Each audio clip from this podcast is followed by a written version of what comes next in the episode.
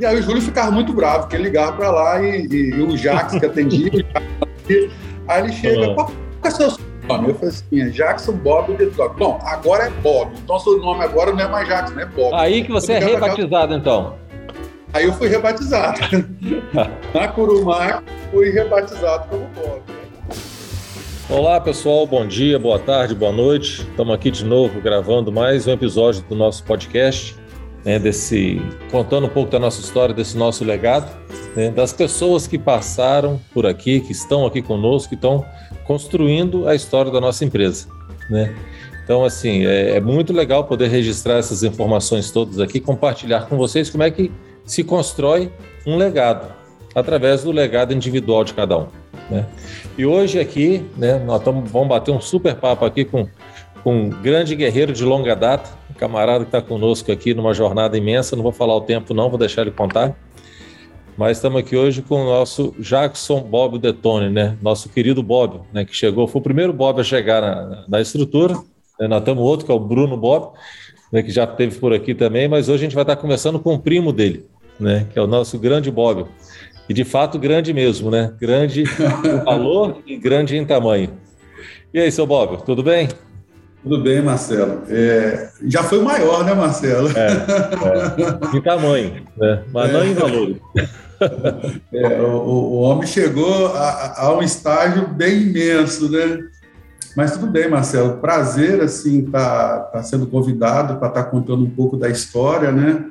É sempre muito prazeroso participar dessas. Para mim é uma inovação muito grande, né? A gente uhum. já está chegando aí. Hoje a gente recebeu o podcast 51, quer dizer, é, parece que foi ontem que a gente é. começou a, a, essas gravações aí, pá, já chegamos nesse nível. E eu fico assim, muito uhum. feliz de estar podendo contribuir também, participando, deixando um pouco da história também registrada aí uhum. do nosso legado.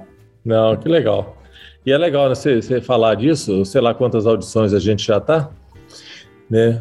Mas assim, a gente vai crescendo devagarinho, né? Muito interno, é, é um trabalho que a gente faz interno, mas pode ser divulgado para quem precisar, né? Quem quiser vai estar na, na podosfera aí para o pessoal ouvir, pode compartilhar para lá e para cá, porque a gente está contando só boas histórias aqui e histórias de valores, né, Bob? É coisa bem legal.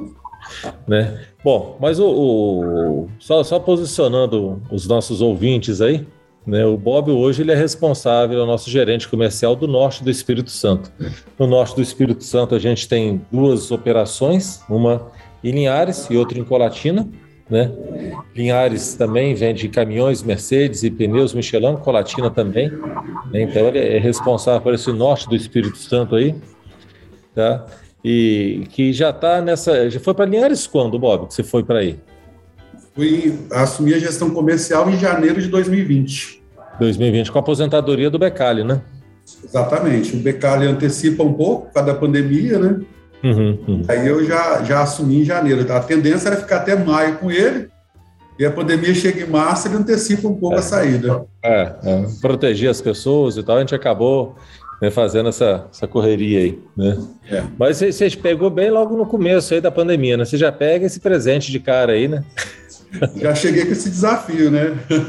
A gente é, chega em áreas já com um monte de estratégias e tal, já tinha-se uma, uma visão de mercado, porque tinha-se uma, uma vontade né, de estar tá assumindo a, a questão da, da liderança do Chat Colatina, então já tinha todo um, uma programação de dia W, que era a busca que a gente estaria buscando da concorrência, Uhum. E aí, dia 17 de março, o lockdown acaba, tem que mudar todas as estratégias novamente.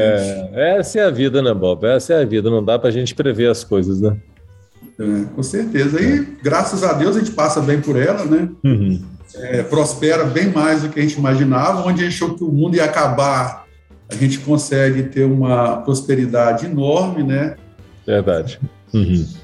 E se ajustar muito bem, né, Bob? A gente acaba conseguindo se ajustar bem aí à necessidade do mercado e equilibrar os nossos pratinhos aí à frente, né? Sim, com certeza.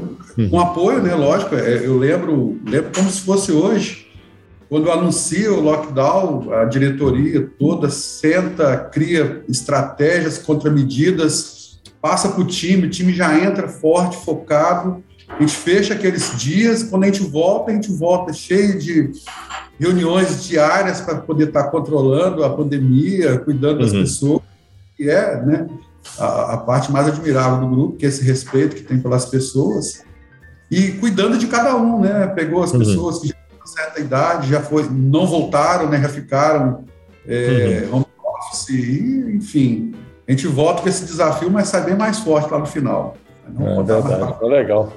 Mas, Bob, fala um pouquinho do que é o norte do Espírito Santo, porque como esse podcast ele tem o poder de alcançar outras localidades, né? Roda por aí tudo. Né? Ah. Conta para nós o que é o norte do Espírito Santo, fala um pouquinho de número para mim, o que, que é o norte aí?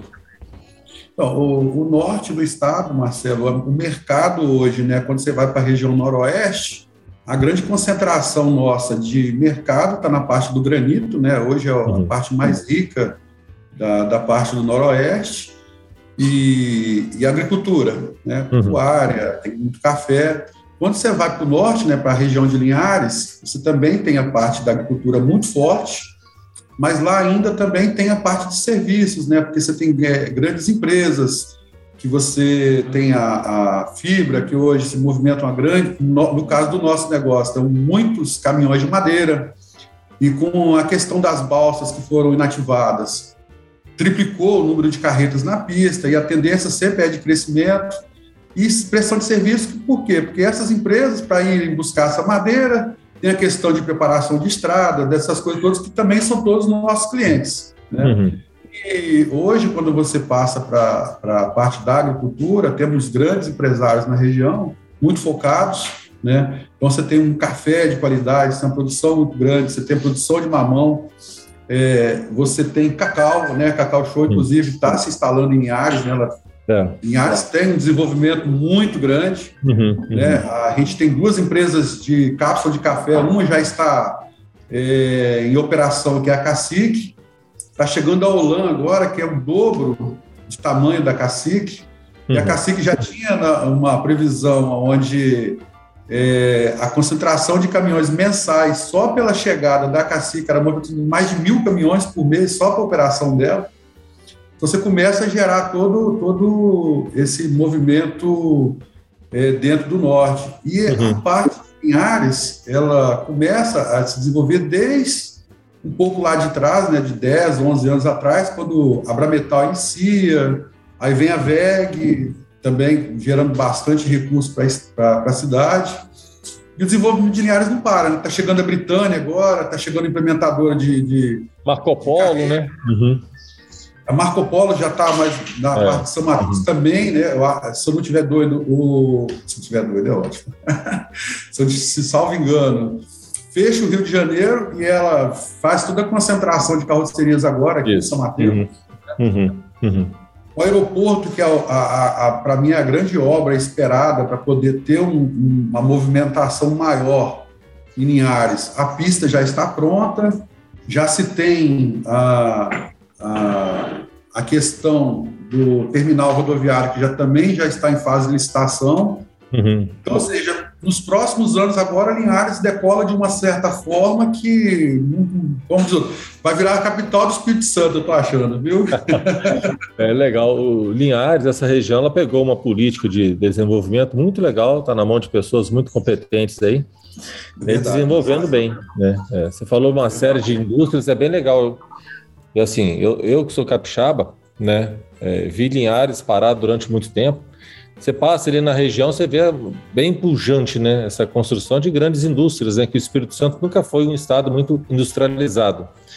A gente tinha poucas e grandes indústrias. Né? A gente tinha a indústria do aço, né, com a CST, que hoje é a ArcelorMittal, né? Tinha a Fibra, que era da Cruz Celulose, que hoje é Suzano. Suzano. Né? Chocolates Garoto, que era um outro símbolo de, de industrialização do estado do Espírito Santo, e acabou. A gente não tinha muito mais outras grandes indústrias aqui, né? E aí, com o tempo, vieram instalando diversas indústrias, você listou agora aí. Então, assim, ó, a gente fica bastante animado com o nosso estado, né? Porque é importante não só a produção agrícola, né? É bastante relevante para a gente, café, cacau, mamão, coco, coco verde, né? Não coco seco. né? É, pimentas, né? pimenta do reino, noz, macadâmia, Espírito Santo são grandes produtores. Ele está aí entre os top 3 do Brasil, né? nesses, nesses itens que eu comentei. Né? E também agora na, na, tem a, a, o mármore e granito, que também é o maior né, do Espírito Santo. Né? Uhum. Desculpa, do Brasil, o Espírito Santo é o maior produtor de mármores, pedras ornamentais que se chama hoje em dia, né? E agora a indústria, né? Que muito sabe, nos alegra aí, muito bom. Interessante você ter falado do coco, eu acabei não comentando, né? É, o coco é, é o grande promissor, acho, daqui para frente, porque é, o coco ele ficou muito atrasado, né? O pessoal parou de plantar, começou a cortar e investir em outras, outras, outras, outros itens. E agora volta muito forte, né? Nós temos dois clientes em áreas agora que começam a investir muito em coco. Vendemos o primeiro caminhão, já estamos vendendo o segundo caminhão. Essa uhum. semana já fechei com outro cliente mais três caminhões. Então, Opa. ou seja, isso tudo para poder transportar o, a, a, mercadoria própria, tanto a uhum. matéria-prima quanto a, a, a, produção já para o Brasil todo. Né? Uhum. Um dos clientes entrega coco no sul, é. sul do país. É.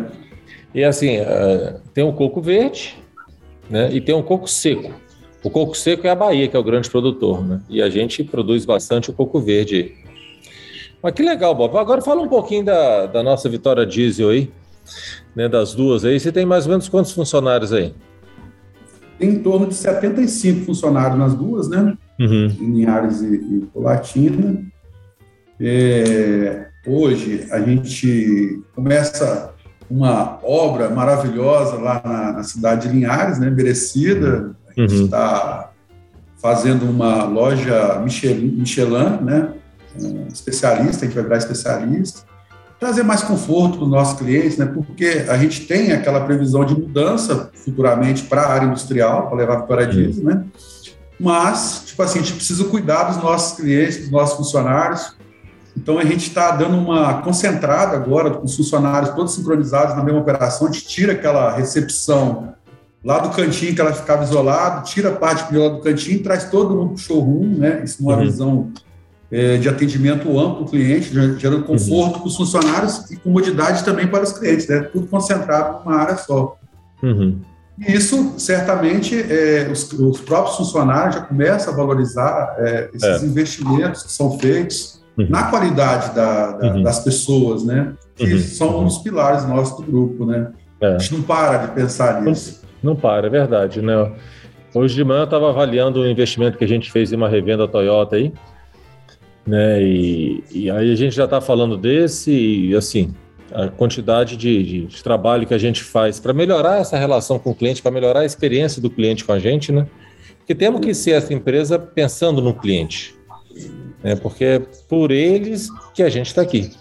Né? Ô Marcelo, eu, eu lembro lá em, em, dois, aí começa a vir as lembranças, né? A gente tinha falado um pouco do, de como é que você vai resgatando algumas coisas. Eu comentei isso com um cliente na terça-feira. Uhum. Lá em 2003, 2002 uhum. para 3, a gente começa a implantar. A gente já tinha o TSM já na Curumá de Vitória e a gente começa a implantar em Linhares, né? E aí uhum. o Júlio Salazar, né, que era o diretor da época, leva um manual embaixo do braço e tal Fala, Bob, aqui, para você aí. Fala, o que, que é isso, Júlio? Isso é o TSM, é o programa de qualidade que a gente precisa implantar aqui em Linhares. Aquele jeito dele, né? Dava uhum. um pitozinho, dava a volta na concessionária e entregava. Ah, toma aqui, isso aqui é seu. Daqui a pouco você me entrega é. isso pronto. Aí, não, e foi exatamente isso. Quanto tempo você precisa? Eu peguei um manualzinho dessa grossura assim, né? Aí falei, Júlio, não sei não. Não, rapaz, você precisa colocar uma data. Eu falei, então tá bom, seis meses. Não, seis meses é muito tempo. Três. Aí eu falei, então tá bom, a gente vai, vai correr atrás para fazer. Uhum. E aí, Marcelo, o que, que é a mudança de cultura? Né? Interior, tal, Linhares, aquelas concessionárias, tudo já bem sucateadas. E nós éramos um pedacinho da Linhares Diesel, né? não tinha aquele uhum, espaço uhum, que tem ainda com seminovos, com estacionamento agora. E aí a gente tinha um piso na oficina que era um vermelhão. Era um piso tudo vermelho. Não sei se uhum. você lembra daquela época. Lembra. Você fazia aquele piso vermelho e era um piso muito feio. Uhum. E aí a gente começa na parte de mudança estrutural, onde a gente traz o epox para o chão da oficina. Aí tira aquelas faixas amarelas e vira faixa branca. Uhum. Você penteava o cabelo no chão da oficina, né? É. Os clientes chegavam apaixonados. E aí isso vira o que? Uma mudança de cultura para a cidade. Ou seja, todo mundo quer reformar a concessionária, já tinha que ter referência de botar o epox também, né? Porque o cliente uhum. começava a exigir do concorrente. E aí tinha aquele cuidado de isolar o volante, botar tapetinho, marcar a cadeira com a fitinha para devolver a cadeira do cliente no mesmo local, no mesmo ponto que ele tinha deixado. Uhum. Aí começam os cuidados, né, né, na devolução do carro para o cliente. Mas o, o, mais engraçado é, é, essa questão do piso, né? Quando o cliente chegava, ah, mas o piso da oficina agora é mais bonito que o showroom. E era integrado os dois, né? É. é. E, é, e assim, depois que você entrega, depois que você entrega um conforto, você não tem como tirar mais, né? Não. Você, é bem... Uhum. Elevou o padrão. Levou, levou o padrão, não dá para voltar para trás. O negócio é o leitinho queimado da, da é. Tira ele um dia para você ver o que, que acontece, né? Não tem como. Ontem eu estava lá. É. É, ontem eu estava lá conversando com o pessoal lá, falei, ah, mas deixa eu tomar um leitinho aqui. Nem eu lembrava mais do leitinho. É que eu estou correndo um pouco do açúcar, minhas taxas aí e tal. Aí eu fui lá e tava lá o leitinho queimado lá, é bem legal, muito bom, muito bom. Eu não sei se você lembra do chá de abacaxi que tinha na Curumá de Vila Velha que a dona Jo fazia. Nem sei se existe ah, mais. Mas lembrei, tinha sim. É. Quando era antiga concessionária lá, é, na, é. onde agora acho que é Timbó, acho que é Casa de Tindas, uhum. quando começou a Curumá de Vila Velha, Dona Jo era um fantástico. Os clientes eram das Neves, é, eu lembro. Uhum. É. E aí tinha os famosos chazinhos de abacaxi. Dona Jo, querida Dona Jo, muito boa. É, nossa cozinheira Legal. Masterchef. É, muita história aí. Fazia lá umas comidas especiais né, no final de semana, eu lembro dessas histórias, muito legal. Mas, Bob, conta pra gente um pouquinho da sua história, Bob. Como é que você chegou aqui nesse, nesse cargo de liderança que você está, nessa história toda? Conta um pouquinho pra gente entender um pouquinho dessa construção desse seu legado aí. De onde você veio? Eu gosto de perguntar assim, onde você nasceu? Eu nasci em Aracruz, na terra dos índios, né? Por isso que eu pareço ah. muito com índio, cara do índio. É, você é, é o... o nasci em... índio europeu, nasci... né? Nascido em Aracruz, né? Em 1977, daqui a alguns dias chego nos 45, né? 4,5, é. novinho ainda. Tem mais 20 anos de contribuição pela frente aí. É. Né? Juntando com os 20 vai dar mínimo, 40. Né? O mínimo. É. é. Então, é, em 82, a gente vai para Linhares, né? Muda, muda de Linhares, de, de, de Aracruz para Linhares, né? Onde papai ele constrói uma casa e a gente sai de Guaraná porque queria prosperar, né? Sair um pouco lá do interior e ir para um lugar onde a gente tivesse um pouco mais de qualidade de vida, porque a gente era, eu fui nascido em Aracruz, fui criado em Guaraná. Uhum. Então, Guaraná é um distrito de Aracruz, né? Tá igual do mesmo jeito, não mudou nada desses 45 uhum. É, é, é. então a gente teria uma, uma qualidade de vida um pouco melhor, né? A gente sai de uma casa inferiorzinha, ele constrói uma casa melhor e a gente começa a prosperar a partir daí.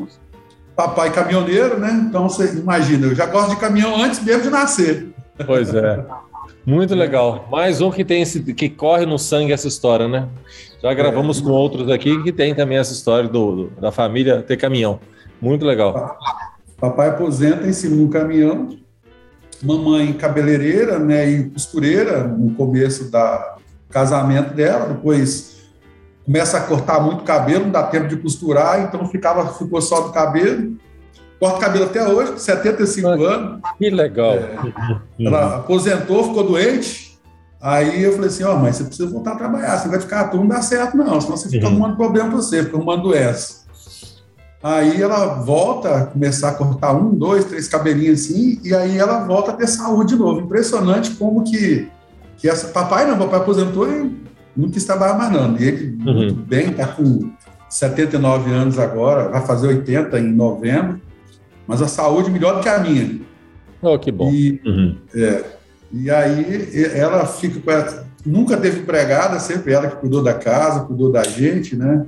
Caramba. Uhum. É, e sempre muito forte. Mamãe e papai, se você conhecer eles, eles são duas pessoas muito fortes. Eu acho que uhum. o passado 100. já, já veio de família viver muito, então uhum. tomara que eles vivam bastante também. Uhum. Aí, em 82, chega em Linhares e estão lá até hoje, na mesma casa, né? Não, eu que mudei, né? Depois que casa uhum. saí de lá. Fiquei um tempo lá ainda, depois saí. Uhum. Perdi. Era para contar a história. Não, mas é, você estava contando, né, que vocês estavam lá, foram para Guaraná, né, com seu pai, aí você contou da sua mãe, né, cabeleireira, né? Ah, na verdade, a pergunta é como eu cheguei até aqui. Uhum, isso aí. Né? Aí fomos criados lá no, no Conjunto do Paraná. E aí o Bruno Bobbio, ele era vizinho, o Bruno é de 80, né? Ele é três uhum. anos mais novo que eu. Então eu chego lá, ele tem dois anos de idade e eu com cinco. Uhum. Né?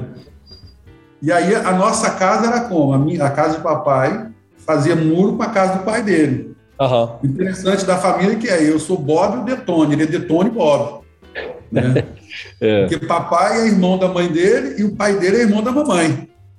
É, é. de fato, são primos mesmo, extremamente próximos, né? Primo irmãos é. ali. Uhum. De vez em quando eles trocam o sobrenome, mudam para um lado para o outro. Mas aí o que acontece? Aí a gente cresce juntos, né? Eu lembro do podcast dele que ele fala do, do, do chup-chup, dos sonhos, da venda, né? A gente tinha isso daí mesmo. É, eu sempre, desde cedo, gostava muito de ficar na rua ajudando os vizinhos. Então chegava um caminhão de bloco, sei lá, ajudava a tirar aqueles blocos lá, depois pegava um trocadinho e já ia no Pedro da Casteira comer um empim frito com a Coca-Cola. Então, sempre movimentando essas coisas. Ah, tinha um lote para limpar, você já ia lá no quintal do vizinho, já era convidado a, a fazer uhum. a limpeza. Uhum. Então você já sempre fazendo isso. Ah, tem que botar um caminhão de areia para dentro, vamos embora, senta o pau. Gastava uns três dias, mas fazia, fazia, né? mas isso você tinha que idade, mais ou menos? Nessa época, é. nove anos, oito ah, anos, nove anos uh -huh, de idade, era uh -huh. novinho. Uh -huh. A gente começou muito cedo, né? Eu com 11 anos de idade, eu já era copeiro lá do Guararema Clube, já Caramba. servia os nossos clientes de hoje lá na Copa do Guararema Clube. Que a Poxa, maioria dos legal. clientes nossos hoje, eles não, não lembravam de mim, eu até conto um pouco dessa história para os clientes, a gente volta a, há bastante tempo atrás. Uhum, uhum. Década de 80. Né? Uhum. É, e aí a gente saía lá da, do Guararema, tipo assim, uma, duas horas da manhã, do, o Guararema ficava no centro de um Paraná, três quilômetros né, de uhum, distância. Uhum. Aí juntava eu, Pedro, a esposa, as filhas dele, nós ia caminhar, a dona Maria, que era cozinheira, a gente caminhava lá do Guararema até no Juparanã, que a gente era vizinho também. Uhum, uhum. Então o pessoal ficava jogando canasta, eles acabavam de jogar bola de pau, aí eu ia lá para o campo fazer, tirar as marcas das bolas, tampar, ah, fazer. Tá. Uhum. É, assim. e era muito legal, tipo assim, a gente nunca teve preguiça, né? A gente sempre teve muita vontade de, de, E naquela época não tinha esse negócio de, ah, não pode trabalhar. Você trabalhava, não tinha uhum, restrição. Uhum, uhum. E aí, logo depois, né, do Guararema, eu, eu começo a, a, a um pouco mais para frente, né, depois do Guararema, que eu fui no Guararema, é, saí, voltei depois de novo com o Pedro numa outra época, já tinha meus 13, 14 anos, voltei a ajudar ele novamente. Uhum. E aí eu, eu, eu, lembro com a história, acho que é parecido com a sua. Eu, então, eu dei aula de datilografia. Ah, é. tinha uma, uma, uma empresa de, de datilografia, né? Uhum. Então, e aí eu fiz a escola de datilografia Brasil, foi onde eu fiz a, as aulas. E aí eu era muito rápido na teclagem, e eu tinha na época 15 anos, né? Uhum. E aí eu falei assim, pô, você é muito bom, vamos trabalhar comigo. E aí eu fui trabalhar com ele, sem carteira, sem nada, negócio tudo bagunçado. Naquela uhum. época não tinha as legalidades todas, não, né? E aí fui ajudando ele lá, fiquei bastante tempo, dei aula. Tem um caso que é bem interessante, uma passagem bem interessante, que tinha uma senhora, né, que ela chegou lá para para fazer aula, porque já ia chegar computador naquela época para a prefeitura. Uhum. E aí ela era secretária do prefeito, ela falou assim, olha, se eu não aprender a, a usar a máquina... Não, minto, não era computador, ela tinha que usar era aquela máquina elétrica. O computador chegou ah. em 95. Uhum, uhum. Aí, se ela não aprendesse a usar aquela máquina, ela perderia o emprego dela. E ela chegou lá pedindo para ajudar. dona, se eu não me engano, o nome dela era Dona Zelinha. Uhum. E aí Marcelo, foi muito interessante ensinar ela. Porque ela, tipo assim, eu tinha 15 anos, naquela época ela devia ter uns 57, 58 uhum. anos de idade e ela era secretária. E aí, com muito custo, fomos ensinando ela, fomos ensinando ela tal. E no final ela passou de verdade, ela conseguiu concluir o curso. Tipo assim, uhum. assim, todo mundo fazia por ela gastou um ano para fazer, mas ela fez. É. E ela foi aprovada com mérito próprio. Aquela mulher me agradeceu tanto, chorava na hora que passou lá, que sabia de fato digitar, né, a, a usar a máquina. Essa foi uma passagem muito boa da, da escola, né? E, e, assim, Bob, só fazendo um parêntese, né? Porque assim, é, essas coisas, caras, não tem preço, né? Como é que se constitui, quando a gente fala assim, como é que se constitui essa história do legado, é isso, né? Como é que a gente consegue é, transformar a vida de uma pessoa, né? Porque com certeza aquela ação que você fez ali, ela trouxe, vai trazer algum resultado, trouxe algum resultado muito positivo para ela. Não só para ela, como para mim, né? Porque eu, é. eu, eu, sempre fui uma pessoa que eu gostei muito de me relacionar com pessoas mais velhas, né? Porque sempre, você só vai ter experiência quando você chegar naquela idade daquela pessoa. Então, se você começa a aprender um pouco mais, porque sempre tem uma história boa, sempre tem uma passagem boa, né? Uhum. É, essa valorização das pessoas mais velhas, esse respeito que tem que se ter, não é à toa, né? Ela tem toda toda pessoa tem uma história, né? E quanto mais você vai chegando na idade, você tem vai vai tendo mais histórias ainda e aprendizados, uhum. né? Acertos e erros pelo meio do caminho. Uhum, uhum. Mas aí, continu... aí eu saí da, da, autoescola, da autoescola, saí da escola da datilografia, né? E aí eu Aí, em 93, eu entro na Fiat Automóveis, na uhum. Juvel, que era representante da Fiat Automóveis, e estava disputando o cargo lá de apontadoria de serviço. Né? Foi o meu primeiro serviço em concessionária, foi apontadoria de serviço. Uhum. Eu era muito com digitação e tal, porque naquela época não tinha computador na concessionária ainda, em 93. Então, uhum. as, as serviços eram manuscritas pelos consultores, era levado para a pontadoria para a gente digitar a ordem de serviço na máquina de escrever, uhum. junto com produtividade, e dali você fazia esse processo, né? Digitava e marcava naqueles relógios, crack, marcava a hora. Caramba! Uhum. Aquilo era uma coisa de louco. Então, lá, lá que eu aprendi é, TPR, controlar tempo, brabo pra caramba, brigava com todo mundo porque atrasava o tempo, podia atrasar, o carro ficava tal. E aí, em 90, isso, eu comecei na Fiat como apontador. Aí, em 94, eu é, já tenho uma, uma, um desafio de criar uma programação de serviço, uhum. né, de implantar. E aí, a gente é, importa manta dos Estados Unidos, cria uma chapa de galvanizada, Naquela época, gráfico era um negócio maluco. Cada hoje você imprime um, um painel de uma uhum. vez. Naquela época, não, você fazia, você tinha uma, uma agência de, de, de, que atendia a gente lá na empresa, que você colava fitinha por fitinha. E o quadro simples, mas era uma coisa assim, extremamente inovadora. Porque lá uhum. eu comecei a organizar o processo de oficina com programação. Ou seja, uhum. lá começou. E aí, junto com o finado Vitório da Fiat, a gente implanta esse esse quadro. Esse quadro, engraçado, Marcelo, eu saí da Fiat em 2000, acho que em 2010 ou 2008 eu volto lá, eu tenho um relacionamento muito bom, uhum. tenho uma, uma gratidão muito grande pela Milena, pela, pelo Vanderlei Silim, que eles, nossa, foram meus primeiros pais lá de posição, uhum, né? Uhum. E aí quadro existia lá com a minha letra ainda escrita, que eles utilizavam uhum. ainda. a minha letra lá, com o pincel atômico que foi rabiscado, a manta, aquilo, tipo assim, você chegava lá, você, era uma viagem no tempo. Nossa. Aí depois eu pra ajudar. Pô, na minha época, Marcelo, era Kardex ainda, uhum. uhum. via telégrafo. Então, tinha assim, as meninas para fazer o inventário não gastavam um mês. era. Ó, uhum. tu, falar com a pessoa mais nova, eu não sabe o que é aquilo, né? Aquele uhum. monte de ficha. O, o, o, meu CRM da minha época lá de Fiat era ficha de segmento. Uhum. Ela era, era 12, 12 furinhos tinha na ficha dos meses e tinha os anos para frente. Então, tá. cada passagem de carro que tinha ordem de serviço, você tinha que ir lá na fichinha anotar o que tinha sido feito, fazia uma previsão de bola de cristal Uhum, vai voltar daqui a seis meses, daqui a um ano.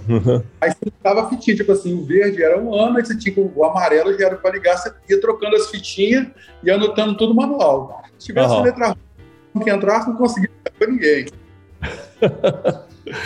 Esse era o CRM, né? A evolução do CRM. Era o CRM. Agora, naquela época, em 95, a FIT teve uma puta de uma sacada, né? Hum. Porque eles já tinham gerente de relacionamento com clientes naquela uhum. época. Uhum. Né? Era uma pessoa é, que tinha bastante treinamento. E qual foi a grande sacada daquela época? É, a porta de entrada da sala do gerente de relacionamento, quando o cliente abria muito bravo, ele ia de frente com a pessoa que atendeu, só que nas costas da gerente de relacionamento do cliente tinha um espelho muito grande. Uhum. Uhum. Era uma parede espelho. o cliente chegava bravo, ele dava de cara com ele bravo. Então ele diminuía a pressão e a reclamação ficava menor, porque ele já estava se vendo como ele ia falar com a pessoa, né? Aham, uhum, aham.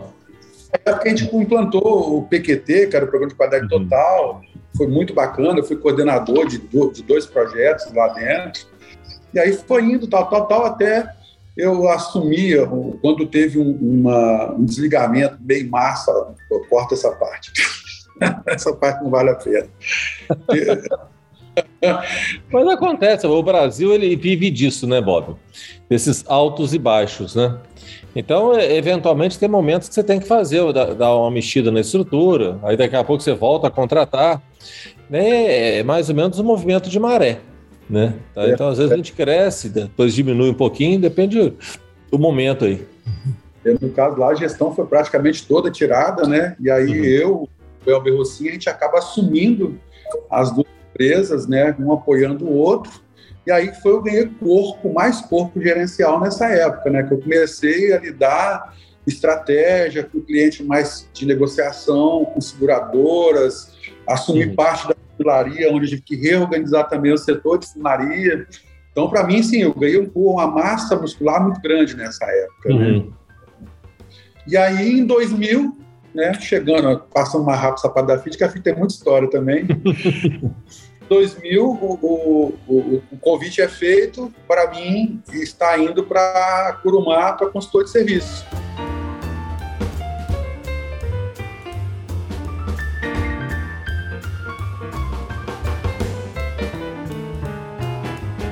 Ah, que legal. Uhum. Você entra na ah, é. Curumá, é. então, pela oficina, como consultor de serviço de oficina. Serviço. Isso uhum. aí. Era eu, consultor, Jacques Christophs, que era o menino de peças, e mais três mecânicos. Essa uhum. era, era a venda de lá. Uhum. Ainda era CBA na época, né? Não era ainda. A, a, na verdade, não era nem divisão, era unidade de comércio, não era divisão unidade de comércio. comércio é. É. Uhum. Era CBA e dois anos depois vira unidade de comércio e depois uhum. Chega na divisão comércio. Então eu já entro na CBA, que era aquele monte de marca misturada lá, bastante uhum. Volkswagen. Uhum. E aí eu, eu começo o trabalho lá, Júlio Salazar de novo, né? Aí meu nome era Jackson. Até então na Fiat não, existia o Bob, não era Jackson. Uhum. Uhum. Era Jax. O Júlio Salazar ligava para lá, quer falar com o Jackson. E o telefone só ia para o Jax, que era o, o, antigo de casa. Eu era um consultor, mas uhum. eu era o consultor líder do Pós-Venda. Tipo assim, a referência estava comigo. E aí o Júlio ficava muito bravo, porque ele ligava para lá e, e, e, o Jax que atendia, aí ele chega, uhum. qual é seu nome? Eu falei assim, é Jackson Bob de Toque. Bom, agora é Bob, então seu nome agora não é mais Jackson, é Bob. Aí que você é rebatizado, então. Aí eu fui rebatizado. Na Curumá, fui rebatizado como Bob. Aí o Bob uhum. pegou, o Bob, Bob. Quando eu vou me apresentar, eu já, já me apresento como Bob, né? O nome é, Jackson é. já não faz. É. Não, na estrutura hoje, quando fala Bobbio, é você. Né? A, gente, a gente tem o Bruno Bobbio, né? Mas quando fala Bobbio, é você. A gente já sabe isso aí. É. Isso foi o legado do Júlio Salazar lá, de, de não querer falar com Jax e Jackson. a dupla. E como é que você faz essa caminhada, Bob? Porque você passa em Linhares como consultor, aí você vai para Vitória e se torna o, o gerente de pós-venda geral nosso, né? Como é que foi isso? É, então, aí em 2000, né, nessa época eu entro como consultor, é, logo em seguida, em 2001, a, aí o, o, Júlio me promove ao supervisor de pós-venda lá da, uhum. da loja de Ares, né? Aí, aquela, aquela questão da certificação em 2013, aquele desafio, uhum. é, a gente implementa o TSM, foram, fomos um dos primeiros, né, praticamente, do Brasil. Uhum. então, onde me trouxe para muito próximo da montadora, né, que eu comecei a relacionar muito com a montadora. E aí, naquela época, era o Márcio Santos e o Rogério Gonzaga. Hoje eles uhum. estão diretores em, em outras montadoras. Mas foi onde começou tudo, né? E a gente teve um, um bom legado que muitas das coisas, como era uma, uma cidade muito pequena, interior, você tem dificuldade de mão de obra, mas você tem mais tempo. Então você uhum. consegue fazer as coisas um pouco melhores, porque uhum. você tem tempo para poder desenvolver. Uhum. E várias questões que a gente implementou na Curumá de Linhares viraram parte do manual de TSM depois do Brasil. Uhum. É, carrinho, Legal, né? Coisas e a gente que começou legal, a ficar, legal. Uhum. ficar, com a exposição muito boa na montadora, né? É, isso é de fato uma construção de um legado, né, Bob? Você vê que aquele trabalho bem feito, com dedicação, né, com foco no que tinha que ser feito, você acaba impactando outras revendas pelo Brasil afora, né? Porque se aquele trabalho seu, ele virou referência para Toyota do Brasil ser implementado em outros lugares, né? Exatamente. Aí, em 2004, é, já, já, tinha uma certa experiência e a gente começa a ajudar as nossas concessionárias a crescerem e a implantar também o programa. Então, a gente começa a. Quando começou a obra de campos, eu fui ativamente participativo lá junto com o Rodrigo. A gente uhum. começa a implementar a, a, a, obra já dentro de um certo padrão de TSM, já dentro do que vai ser cobrado na frente aí a, aparece já as MRK, a gente começa a ajudar também lá em Colatina, que já participava do nosso legado. A gente abre um ponto de assistência em Teixeira de Freitas, uhum, isso um pouquinho uhum. fez. Aí começa a Vila Velha lá no, no famoso chazinho de abacaxi. Aí em 2005, eu já, em 2004 ainda, 2004 para 2005, o Riga compra as Osacas, né? Uhum. O leste de Minas ali, né? Nessa compra das Osacas, o que, que acontece? O Sérgio Murilo, que era o gerente pós-venda, ele assume o desafio de ir para as Osacas para ser o comercial. E aí eu venho para a Vitória, convidado no final de 2005, para assumir a gerência de serviço da Crumar Vitória. Uhum. Né? Aí essa é um trabalho, tipo assim, né? Você sai é, de um, todo um conforto, almoçar em casa né? e chegar cedo e tal, para um mundo completamente diferente. Linhares, quando eu cheguei, Linhares, a gente foi para a TV falar de recorde de venda de carro, vendendo seis carros no mês, né? recorde de vendas. Fomos para o jornal, é, é, o Espírito Santo Notícia, dizendo importados bate recorde de vendas, seis é. carros vendidos. Né? É, aí. Então, e aí a, a, gente chega em Vitória em dezembro de 2005, uhum. com essa com, essa, com, essa, com esse desafio. E em 2006, a gente tinha comprado as Osaka, em 2006 a gente inaugura a quarta Osaquinha, que era de Muriaé. Uhum, nossa. Uhum. Aí começa, o Riga começa a comprar tudo e crescer, crescer, crescer. Quando você entrou, a gente estava falando aqui, tinha quantas revendas o grupo? tinha duas Curumás, duas uhum. Mercedes uma Mercedes Automóveis, eram cinco é, vendas. Isso mesmo. É, era Vitória e Linhares de, de, de Mercedes Caminhões. Vitória a Curumá, Vitória e Linhares também? É, Vitória e Linhares. É, Vitória e Linhares, isso aí. Né? E, e tinha a... lá na Serra uma, uma, uma, revenda de automóveis Mercedes que depois virou classe A, depois foi para a Avenida Vitória, para Reta da Penha ali. Né? Isso aí, era, era esse legal. E hoje nós estamos com quanto, Marcelo? Rapaz, a última contagem estava dando 62 casas aí. Nossa, cara. Se Bem deixar legal. pelo fácil, né? É, rapaz, a gente fala que tem que tirar o cartão de crédito do Rico de vez em quando, rapaz, que se deixar o bicho sai, sai que vai. E aí, aí Bob? Aí a gente inaugura o Maé, aí eu já assumo a gerência de pós-venda em 2007. Né? Em de 2007. todas as casas, né? Já de, do Espírito Santo, já passo uhum. a assumir a gerência de pós-venda do Espírito Santo. Em 2008, quando, eu, quando a gente implementa a central de pós-venda, né, em 2008, que aí eu assumo junto com a central a gerência geral de pós-venda. Né, em 2008 já, já assumo a central e a gerência geral de pós-venda uhum. das Osaka, né? É, eu, le Aí... eu, lembro que naquele tempo a gente tinha muitas atividades que não eram muito padronizadas com o nosso jeito, aí cada casa fazia, e aí veio essa ideia que vocês implementaram de criar essas centrais, que foi muito boa. Né? Até hoje temos isso aí. Né? É. Eu, é, a gente começou a ter muito ganho com isso, né? Porque começou é. a centralizar compras, uhum. a parte de indicadores, você tinha comparativos, uma, uma série de processos que fazia, gerava certa competição também, né? Porque, uhum. tipo assim, está dando X, Y, Z, como é que você faz? Por que, que um tem um melhor desempenho, outro tem um menor? Aí começa uhum. o padrão de programa por tamanho de loja, ou seja, uma, uhum. uma, pequena tem que ter esse tipo de quantidade de pessoas, uma média tal, você já ia ajustando o uhum. custo, né? Uhum. E aí o, o Giga me convida para ir também fazer parte da Bradit, né? Fiquei na Bradit também bons, longos anos, em várias uhum. comissões.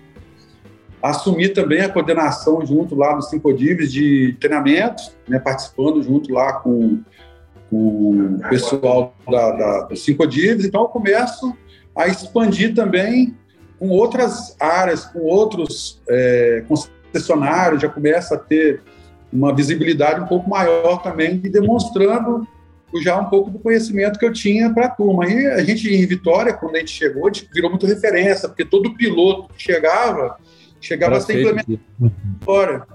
Uhum, Tem uma história uhum. que é do, época do Nobuyuki, é, a Toyota ela ia lançar quadro de programação né, que era aqueles todo bonitinho, total, e aí o Nobuyuki falamos assim, não, peraí, mas a gente precisa ser inovador e tal. A gente cortou pranchetas, né, hum. pegamos uma pregamos prancheta no madeirite, e esse foi o primeiro treinamento. Quando, ainda falando, quando chegar o quadro, a uhum. gente já tem todo processo de cultura que legal. na, na uhum.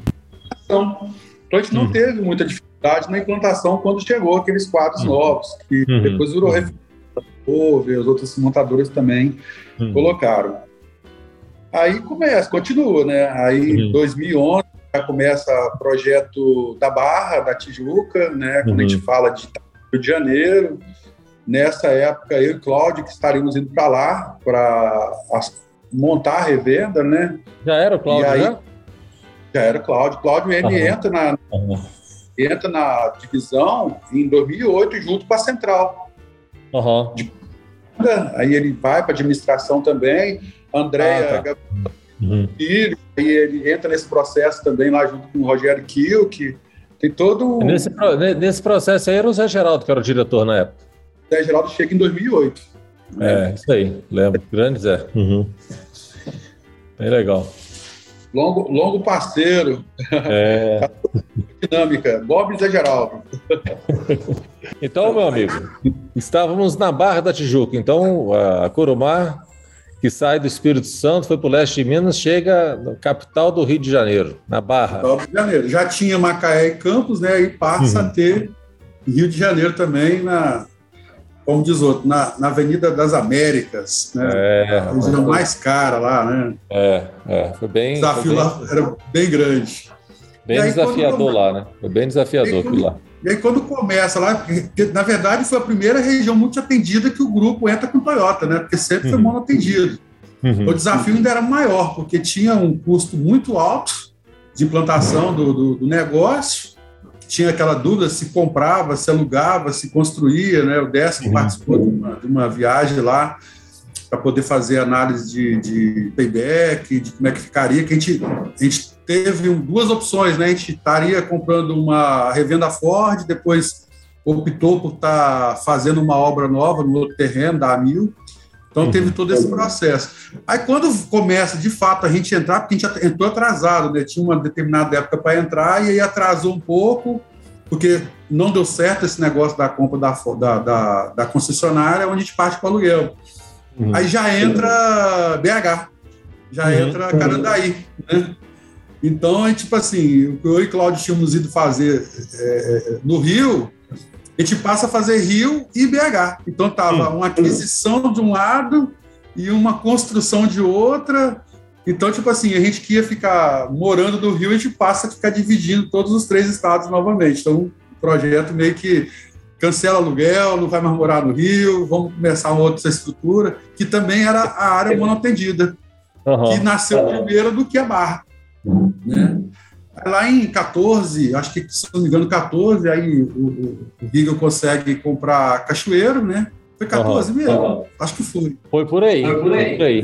É. É. E aí já, já, já fica com toda a atuação do Estado do Espírito Santo, né, de norte a sul. E aí, logo em seguida, é, já começa. Pampu... Não, Pampulha que, teve, que foi Carandaí primeiro, depois a grande obra foi a Pampulha. Né? Hum, Praticamente foi tudo acontecendo ao mesmo tempo.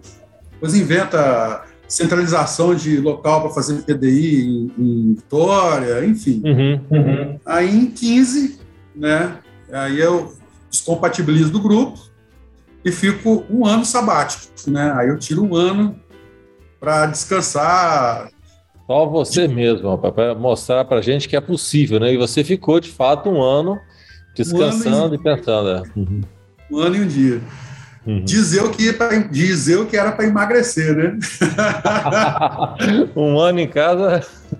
É. Dizer que nesse ano era dietinha, atividade física, comer certo é. e tal. Enfim, Normalmente a gente consegue emagrecer a conta do banco. É isso que aconteceu, obviamente. É. Né? Só vai tirando, não vai repondo. É, então... é, é. Né? Mas logo quando eu descompatibilizei, é, eu fui convidado no outro dia pelo Grupo Solução, pelo Clemente, para estar uhum. tá fazendo uma consultoria no, na, nas empresas dele, né, que era em Cachoeira, a sede. Aí eu fui lá, falei com ele, não, Clemente, é, na verdade, é, eu preciso desse tempo meu para poder estar tá me é, reconectando, né? E aí eu precisava realmente, de fato, desse uhum. tempo. É que é um marco na minha vida. 2015 ele de fato ele mudou completamente a forma do Bob agir, a forma do Bob pensar, de ver as coisas.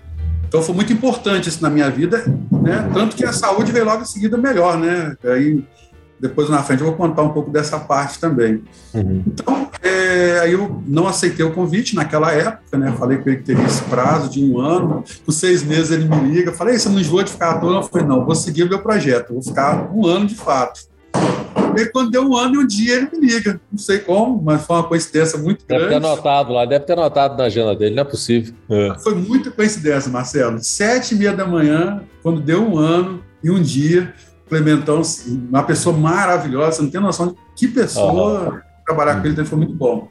E aí ele me liga, falou, quatro horas da tarde eu estarei na sua empresa para a gente conversar. Aí fui lá, fechamos a, o contrato, né? Eu assumi a Honda Automóveis, Honda Motos e uma multimarcas de moto e mais a Kia, né? Uhum. A gente começou o trabalho.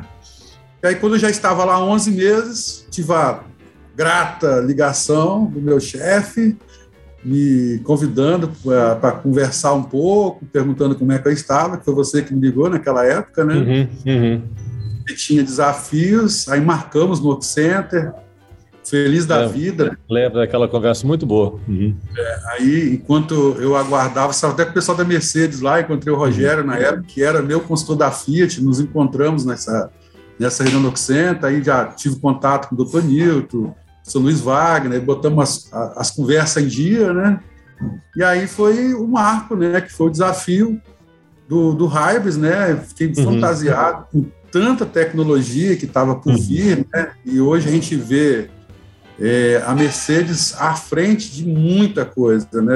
É, recentemente, acho que foi na semana passada, teve um, um, uns vídeos do Star Class que eu falei assim: não, não tem lógica. A oficina, o apontamento vai ser feito tudo automático, você vai, o mecânico entra no carro, já começa a apontar, ele sai, para de apontar, não tem que ficar clicando em nada. Ou seja, tudo aquilo que a gente falou lá em 2017 já está virando realidade agora, né? é. né? já tem caras piloto para isso, né? E às vezes assim, a gente é, dá um, tenta dar um passo mais forte, né? Dá uma puxada, mas para levar um pouco, né? Assim, porque o quanto que a gente aprendeu com aquele movimento lá atrás, nem tudo aquilo que a gente planejou a gente conseguiu dar conta. Sim. Mas o quanto que aquele esforço nos fez crescer, né? Então, eu falando, às vezes você tenta dar um passo mais forte, você não, às vezes não consegue, a perna não alcança, você tem que voltar, dar outros miúdos mas você fortalece a musculatura, né? A gente aprendeu é. muito, muito, muito. Né? Tem que então, saber fazer isso, né, Marcelo? É, verdade, é, verdade. E ter a sabedoria de aonde que for, compensa forçar o passe, onde é melhor você, você voltar um pouquinho a perna e tal e caminhar para a gente seguir nessa direção, né? É bem, bem importante essa, essas coisas todas. É, porque a gente acaba corrigindo os futuros rumos né, que vão aparecendo é. pela frente. Uhum. Então, nesse desafio aí do, do Hybris, é, do projeto Turbo, aí eu volto muito feliz, né? Fui lá falar com o Clementão que meu ciclo estava se encerrando com 11 meses.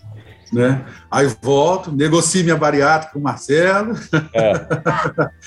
Foi outro Sai... desafio, outro marco, né? Fazer essa bariátrica aí que estava no plano já há um tempão e estava só postergando e conseguimos, né, Bob? Importante. Fugir só, fugir só as três vezes do médico, é, né? Foram é. dez anos quase de decisão. Vai para é. médico de lá para cá, pula da cadeira do médico, mas no final já estava nessa, nessa questão muito comprometida, né? Porque eu sempre pedi a Deus assim, um sinal para que eu fizesse a bariátrica. Uhum. Eu era eu tinha 184 quilos, né? É. Era um peso é. absurdo, uhum. mas a saúde era muito boa, tipo assim, não tinha taxa nenhuma ruim. E aí Deus mandou duas taxas ruins para mim acordar, né? Mandou minha pressão para 22 é. e mandou uma diabetes. Uma hora a conta chega, né, Bob? Enquanto a gente é novo e tal, o organismo vai aguentando. Mas uma hora, porque assim, os estudos, a estatística mostra que o excesso de peso ele não é saudável, né? É. Então, assim, pode ser que não, não seja assim para todos, mas quando a gente olha os números, né, todo mundo com excesso de peso né, não, não acaba atrapalhando outras coisas. Vive então, menos. Por isso que é, é importante se cuidar e tal. Uhum. E vive menos, né, Marcelo? Uhum. É, a é. estatística, não. Você, você não vê gordo é. velho, né? Não dá é, tempo de chegar é. velhice, morre antes. Mas é isso, pô, que história legal, né? Assim, 20 anos de prosa aí, né? 20 anos de estrada, né? Pra gente tentar botar numa prosa é danado, né?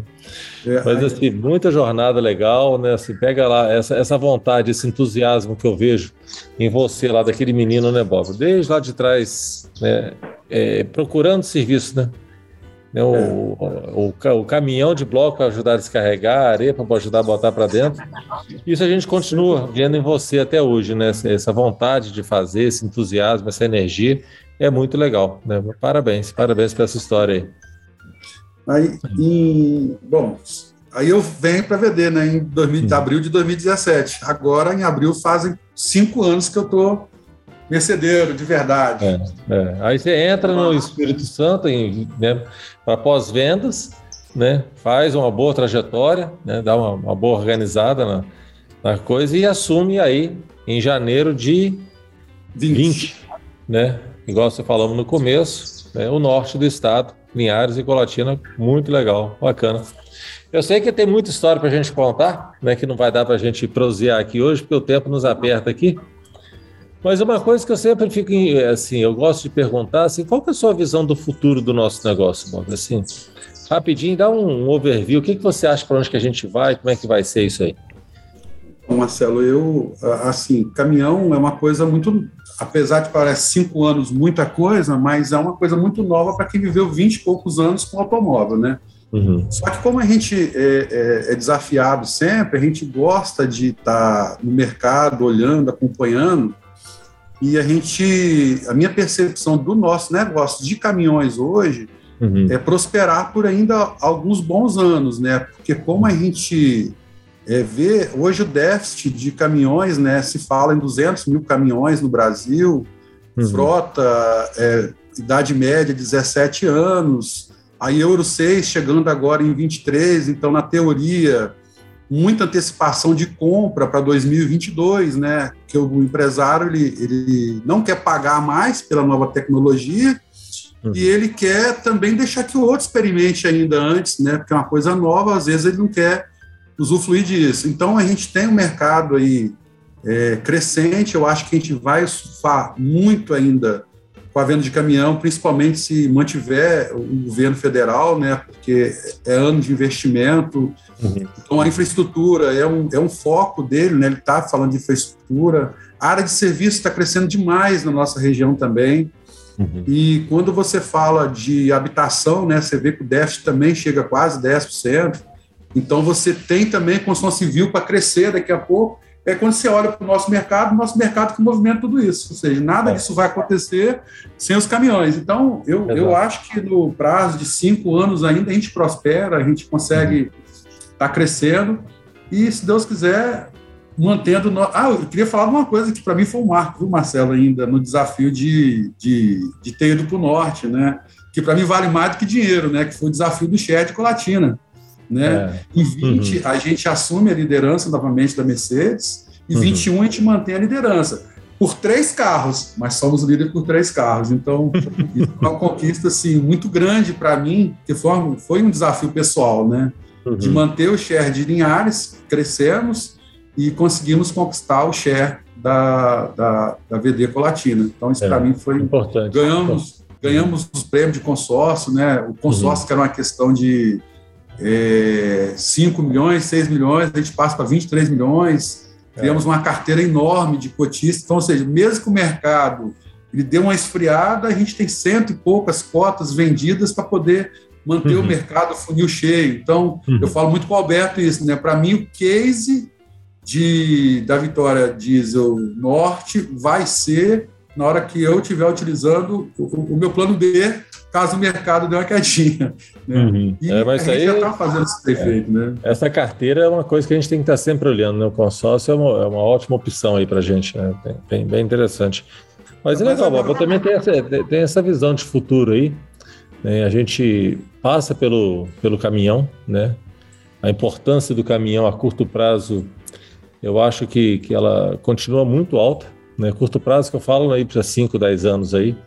Você vê até o Canadá, que é um país mais desenvolvido com a gente, o aperto que eles passaram lá agora recentemente com a greve dos caminhoneiros lá, com essa questão da, do, do, do certificado de vacinação do Covid, né? Então eles tiveram lá seus problemas também, que todo mundo tem suas dores de barriga. Mas, assim, muito legal essa, essa história toda aí. Mas que bom, Bob, que bom. Parabéns aí por essa história. Assim, fico bastante é, alegre, né, de poder conviver com você tanto tempo, né? 20 anos, pelo menos, que estamos juntos aí nessa jornada aí. Com certeza. É, eu, eu peço, Bob, sempre um, um, uma dica de um livro, de um filme, um conselho. Você tem alguma coisa para nos dar aí?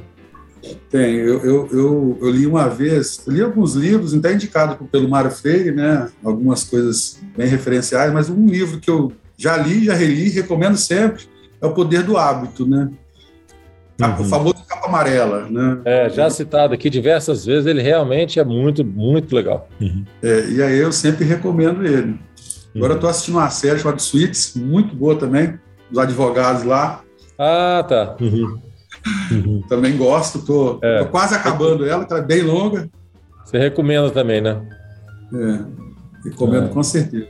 Ah, que bacana, Bob, que bacana. Assim, mais uma vez, obrigado aí por não é possível. 20 anos. É. Deu uma tra... Tá travando agora. Marcelo, não te ouvi. Travou de novo. Ah, voltou, voltou. Voltou? Mas assim, mais uma vez, muito obrigado por estar conosco aí ao longo desse, dessa jornada grande aí. Né? E, e eu falo sempre assim, tá sonhando conosco o mesmo sonho, né? Porque a gente tem os nossos propósitos, a nossa busca, e não dá para ir sozinho. Né? A gente Verdade. sempre fala isso, temos que ir com, com, muitos, né? Com poucos nós não daremos conta, tá? tá? Mas muito obrigado. Eu vou deixar você fazer o, as considerações finais aí para a gente encerrar aqui o nosso podcast aí. E eu queria ah. agradecer, Marcelo, pela oportunidade da gente estar tá contando um pouco da nossa história, né? Bem pouco mesmo, porque se a gente for contar, vai virar minissérie, né? É. Com certeza. É, agradeço sempre o meu time, né, que esteve comigo, que sempre me fortaleceu, né. Eu, eu costumava sempre dizer para meus liderados que a gente tem que ter sempre uma base muito forte, né, porque sem essa base a gente não cresce, né, a gente não tem sustentabilidade e você não propicia oportunidade para as outras pessoas. Então, uhum. a gente tem que sempre estar pensando em ter o melhor profissional e formar ele da melhor forma possível. E, e a gente tem que ter competência de segurá-lo, né? Porque mesmo se ele sair da empresa, que ele seja o melhor profissional formado Exato. pelo grupo. Uhum. Né? E isso que o grupo, o grupo nos dá assim muita tranquilidade, muita competência. É, não poderia deixar de, de, por exemplo, na minha formação, citar o Mário Freire, que para mim foi o meu mentor, né? Onde eu, eu não comentei, mas quando eu já estou voltando a história de novo, estou furando todo o processo, mas é uma, é uma, passagem que eu gostaria de falar. Lá em 2001, quando eu comecei a fazer Mário Freire, eu falei com ele assim, Mário, eu gostaria muito de, tipo assim, conseguir falar em público. Eu era muito tímido, tímido demais da uhum, conta. Uhum. Se eu estivesse na igreja, assim, tem alguém de fora, levantar a mão, eu baixava a cabeça e me escondia, porque eu não queria ver ninguém. Era uhum, uhum. corrido, né? E aí, em 2008, é, eu sou convidado pela visão 2007, pela visão 2010 da, da da Toyota, onde eu fui é, um dos palestrantes da Visão 2010, que já era a época do ETS, que ia ser lançado naquela época. Uhum. Eu palestrei para o Brasil todo, ou seja, as concessionárias de todo o Brasil estavam lá. E aí, tipo assim, eu fui muito bem, né? Eu falava uhum. isso com o Mário muito, né? Eu falei assim, Mário, eu agradeço a você porque eu consegui sair dessa timidez toda, de terno lá, tudo bonitão e tal, e falando para todo mundo. Então, eu não poderia deixar de citá-lo, né? Todo todo meu pessoal que me acompanha, que eu acompanho, que eu vi crescer, que tive, trabalhamos junto e continuamos. É muito feliz assim da minha parte ver tanto crescimento e ver o grupo crescendo tão forte, porque né, nada é por acaso, né? Pela simplicidade. O Rigel é uma pessoa maravilhosa, assim, um cara que eu me espelho demais da conta, é aquele cara, ele não tem é, medo de trabalhar, né? Você vê que, igual você falou no cartão de crédito, se deixar por conta dele, vai gastando, vai gastando, porque o homem tem é. disposição e eu acho Vai embora, isso, vai embora. A gente admira muito isso, né? Esse empreendedorismo, né? Que, que ele tem. Então, Marcelo, muito, muito obrigado mais uma vez aí pela participação. Uma honra fazer parte desse quadro, estar junto com vocês aí nessa jornada e que novos desafios venham, que a gente conquiste outras oportunidades, que continue crescendo as lojas. Eu sei que não, a ideia não é parar, é só cada vez mais prosperar, prosperar, e estamos junto com vocês aí nessa, nessa batalha diária. Obrigado. Ah, legal, Bob. Que bom. Obrigado, obrigado. Assim, você falou uma coisa que muito, eu acredito também, acredito muito, que é a questão de eventualmente algum colega nosso sai vai trabalhar no mercado, mas eu acho que a gente tem esse compromisso social de formar as pessoas, né? A gente quer que elas estejam conosco, mas se por algum motivo for melhor para elas sair em alguma outra posição, que vá e vá bem. Né? Eu acho que a gente tem esse compromisso. Né? Eu acho que é transformando a sociedade que a gente vai fazer um mundo melhor. A gente só cresce se as pessoas crescerem, não dá para a gente falar em crescer, nós falamos diversas vezes aqui de do Riga está crescendo para lá e para cá, mas sem outros, sem o time crescer, não vamos juntos. Mas é isso, pessoal. Hoje tivemos aqui no nosso bate-papo com o senhor Bobbio, né, que contou essa trajetória super legal aí, 20 anos de, de estrada conosco aí, super motivadora, tá? E vamos em frente aí, que muita estrada temos para nós, Bob. Tá? Já veio 20 e que muitos mais virão aí, tá? Obrigado, pessoal. Semana que vem tem mais. Vamos, vamos em frente aí. Até já.